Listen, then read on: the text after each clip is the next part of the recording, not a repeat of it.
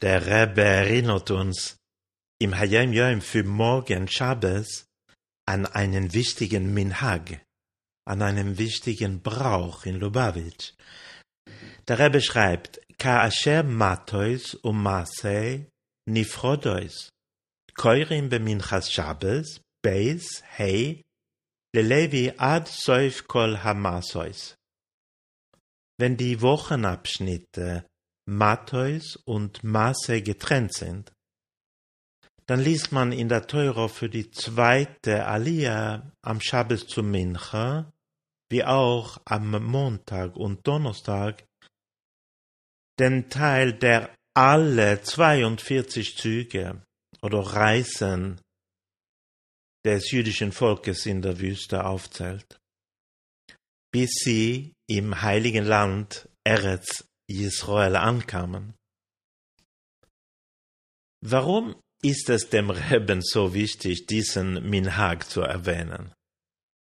Was ist die tiefere Bedeutung davon? Mit der Geburt beginnt für uns alle eine Lebensreise, die aus vielen Abschnitten besteht.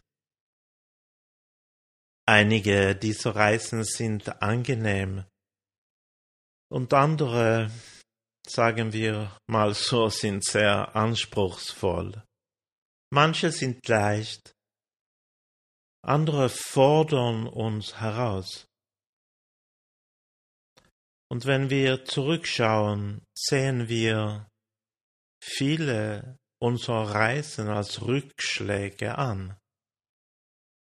Wir haben Fehler gemacht und, und falsche Entscheidungen getroffen.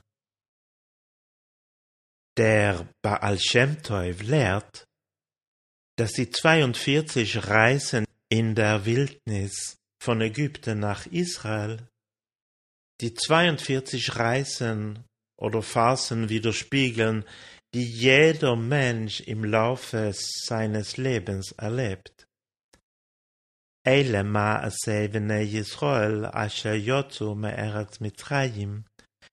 Dies sind die Reisen der Kinder Israels, die Ägypten verlassen hatten, auf dem Weg ins gelobte Land.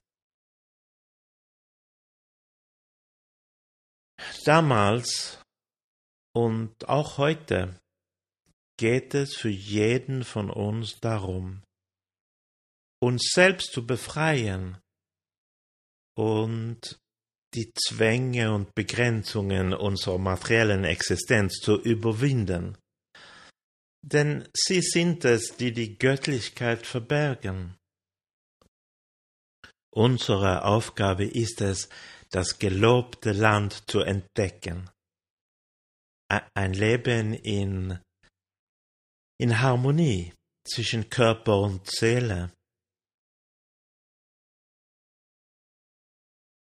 Das Geheimnis zu wissen, wann man reisen und wann man innehalten sollte,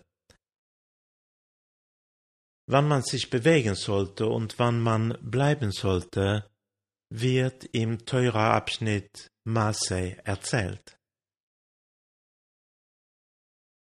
Die Reisen durch die Wildnis geschahen nach dem Willen von Hashem, von Gott. Und manchmal waren sie lang, ja sehr lang, und manchmal waren sie kurz. Aber bewegt haben sie sich nur, wenn die göttliche Wolke vom Mischkan, vom Stiftzelt, aufstieg. Wir heute können auch lernen, unsere Lebensreisen mit einer göttlichen Karte abzustimmen. Es ist schon ziemlich irre, dass wir einen inneren Kompass haben. Es ist unsere göttliche Neshome, unsere Seele. Wenn es uns gelingt, darauf Zugriff zu bekommen, werden unsere Reisen im gelobten Land enden. sehen wir uns dort.